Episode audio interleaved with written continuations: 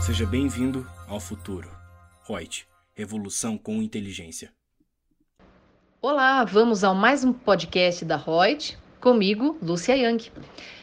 O tema de hoje é sobre o empregado que não é mesário, mas que foi convocado para trabalhar num apoio logístico nessas eleições agora de 2020.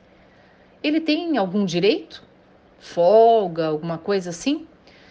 Então, a resolução TSE número 23611 de 2019 diz que sim, que não são apenas os empregados que trabalham como mesários nas eleições que têm direito à folga remunerada no trabalho.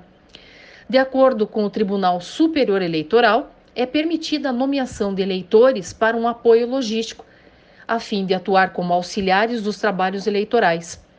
Assim como os eleitores nomeados como mesários, os empregados convocados para as juntas eleitorais, o apoio logístico e os demais convocados pelo juiz eleitoral para auxiliar nos trabalhos eleitorais serão dispensados do serviço e terão direito à concessão de folga, mediante declaração expedida pelo Tribunal Regional Eleitoral, pelo juiz eleitoral ou quem for por eles designado, sem prejuízo do salário, vencimento ou qualquer outra vantagem pelo dobro nos dias de convocação, inclusive os dias destinados a treinamento.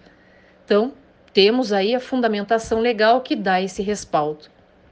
Até o próximo podcast.